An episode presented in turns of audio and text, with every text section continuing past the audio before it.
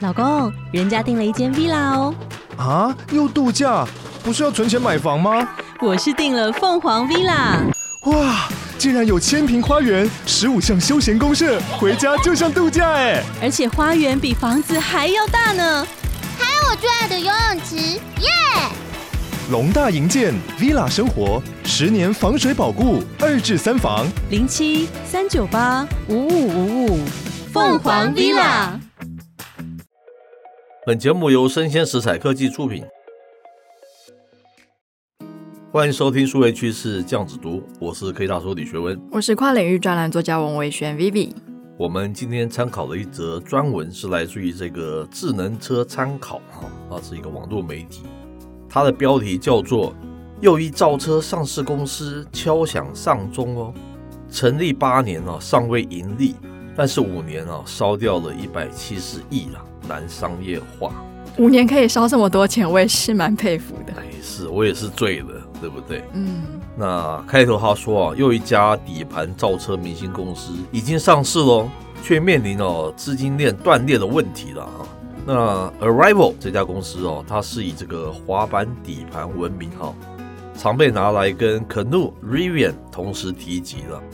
那它曾经被韩国这个现代汽车重金注资，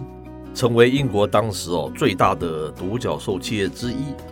后来啊，二零二一年在 NASDAQ 上市，估值一度超过一百五十亿美元哦，哦，非常高嘛，对不对？啊，然而啊，从刚刚交出的这个财报来看，业绩状况实在令人堪忧啦。因为它成立啊八年哦、尚未盈利，光一个季度啊就烧掉了五点八八亿美元嘛，哈、按照目前的这个账上的一个现金储备，恐怕难以为继了，听起来好像有点凄惨。辛苦哈、哦。是，那换句话说就是呢，他们的车还没有量产，可是手里的钱已经快要花完哇了。，讲的好直白。对于外界最关心的问题，那就是车到底何时能够量产交付，何时可以实现营收呢？那 Arrival 它屡屡给出承诺，是也屡屡跳票不能按时兑现。那他讲了一个怎么样的故事呢？电动车制造商 Arrival，它是一家欧洲造车的新势力，它成立于二零一五年，总部呢设在英国伦敦。此外，在美国、德国、荷兰、以色列、俄罗斯还有卢森堡，它都设有办事处。是那公司主要营运的就是电动货车、电动公车等商用车的生产与制造。截至目前，它已经推出一款电动公车跟一款电动货车。是，那他们说自己的使命哦，是用一种更高效的新方法来设计、生产、销售和服务有史以来最好的一个电动车了哦，讲的是非常高导的。那这里说的新方法指的是这个滑板底盘和微型的工厂这两项哦。那滑板底盘讲的是什么呢？它其实哦就是一种非承载车身结构哦，那优势在于它能够取消机械的连接嘛哦，这个车舱可以保留更多的空间。此外啊，同一个底盘啊，能够灵活适应不同大小的这个车辆的类型，从而提升整个汽车产品系列一个可扩展性啊。是，那微型工厂又是什么呢？那根据介绍，其实它最明显的特点就是占地面积非常小。是它的工厂使用的是可以自主移动的机器人，而不是传统的装配线，所以啊，它可以放在世界上的任何地方，为所在的地区提供服务。而且呢，它还可以用非常低的成本运营，快速实现复制跟扩张。那公司的创始人呢，是俄罗斯电信业的亿万富翁，董事会的成员背景啊相当丰富哦。是例如呢，曾经在漫威、现代汽车、Lyft 还有 Netflix 工作过的都有。哦，所以说，在一开始的时候，这个 Arrival 它是被外界极为看好，融资跟订单都源源不绝。是。他说哦，例如现代和 Kia 哈、起亚曾经就注资了这个一亿的欧元呢、让 Arrival 成为英国最大的这个独角兽企业之一。另外，还从美国这个基金管理公司筹集了1.18亿美元啊。此外，和这个 UPS、Uber 还有 LG 能源啊，都建立了合作的关系哦。那2021年3月嘛，Arrival 通过特殊目的公司 CIIG 的合并，在美国这个 NASDAQ 它哦上市成功嘛，哈。那巅峰时啊，估值一度超过一百五十亿美元。而今年一月却下降到了只剩二点五亿美元，也降太多了这太吧？多了。而且在这个二零二二年底哈、由于这个股票交易价格过低，美国这个 NASDAQ 直接对其发出了退市的预警哦。哇哦！所以之所以走到今天，原因可能是因为短期内并没有找到真实、可闭环、可持续的商业模式。是，那值得一提的是啊，面临破产、倒闭危机的新造车公司其实不止 Arrival 一家，哦，还要拖别人下水的意思是还有像是 Lordstown、Nicola、法拉第未来等等。哦。在他们刚刚发布的二零二二年全年报告中，都对自己持续经营能力表现出了实质性的怀疑。是，现在 Arrival 左手拿着账上只剩下的二点零五亿美元，右手呢拿着刚融来的三亿美元的救命钱，是摇摇晃晃的向前走去哦，目标只有一个：量产交付。但是呢，底盘造车玩家现在也都面临了难以交付的困境。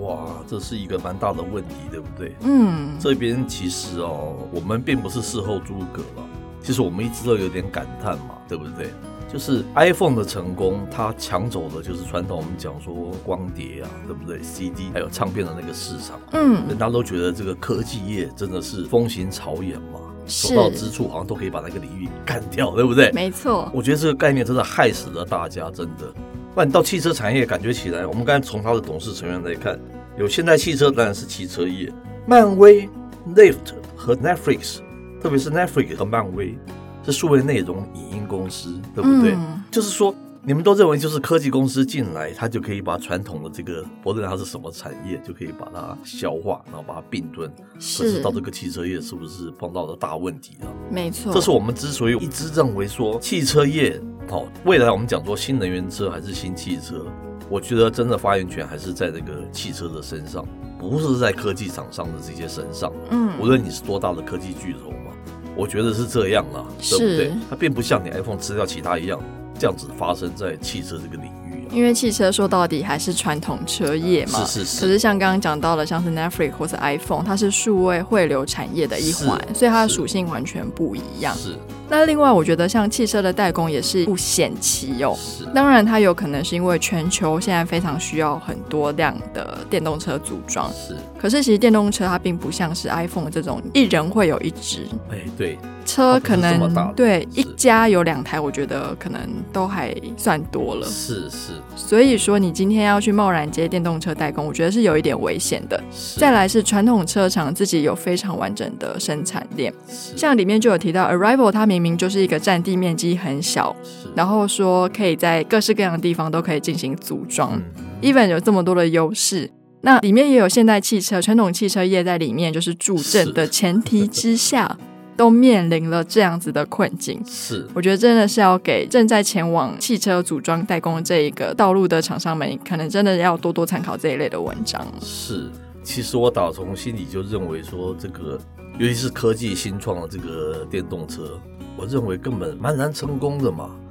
因为它量小，它不会有盈余；量大，它有那种你能不能交付的问题。是，哇，能不能这是大问题，对不对？嗯你，总不能先建设好好大的一个工厂，然后等着它量大。那你如果没有接到单怎么办？这么庞大的投资怎么办？根本就是一种两难。所以这些造车势力，它本身它一开始目标都说我多少辆多少多少万辆，可是实际上出来其实差距蛮大的，你都可以看得出来嘛。是，所以现在面临就这样一个一个开始面临这样子的一个问题啊。那量不大的话，它交给谁代工？谁代工量也不大，就是它整个量是那么小，所以还是一样，它是用 iPhone 思维去用这种智慧型手机的思维去看这样子的产业，我觉得是不对的。人家那个是出手就是几亿只啊了，是是是差很大很大的那个不同的领域哈、我们一直在我们节目里面一直强调，这个 miss，不管你是投资者了，还是这个行业的参与者了，真的你自己先要面对这个真实，你自己千万不要对自己 iPhone 这样子的一种成就冲昏了头哈、觉得你真的可以做到像那个样子。我觉得是两个不太一样的。那最终我想讲的一个是，我觉得科技跟传统车制造最大最大的交集，其实就是你们的作业系统。还有作业系统所衍生出来的一些新闻啊、资讯啊，跟娱乐相关这些东西，而不是那个车子整车的那个本身，本身对不？嗯对？我看法一直是这样子。那未来你能够参与的，就是把过去啊这个电机啊、电子啊、电脑这部分都交给科技公司去处理。可是真正透过品牌去卖这种实体车的，还是传统车厂，他们才是你很难去是抢走他们那个东西、啊。就是他们赚的这样东对西对对不太一样。对像我这次去 CES 就有看到，像是 Google 就跟 Volvo 他们合作嘛是。那合作并不是 Google 做一台车哦，是是 Volvo 车上的车用系统用 Google 的。是，然后像是 Amazon 他们旗下的车子上面也是标配的是他们的 Alexa，是就是是这样子的方式这样去子的概进念，行。对，那因为数位汇流的那一套就是会越来越大，然后会有整并的这个效应。是我们其实现在看到路上有非常多厂牌的车子嘛，是，我们知道很难就是做到一个厂牌独 大的对对对，这样子的蛮难的，对对对不会有说对对会有那种现象嘛？是是是，还是几十家车，我相信未来还是有几十家车厂会存在啊，不会变成像 iPhone 还有 Android 这两个就是只有两独两大家三家，对不对对？嗯这，种情况给大家一个参考了哈。那以上内容播到这边告一段落，我是科技大叔李学文，我是跨领域专栏作家王维轩 Vivi，我们下回见喽。拜拜。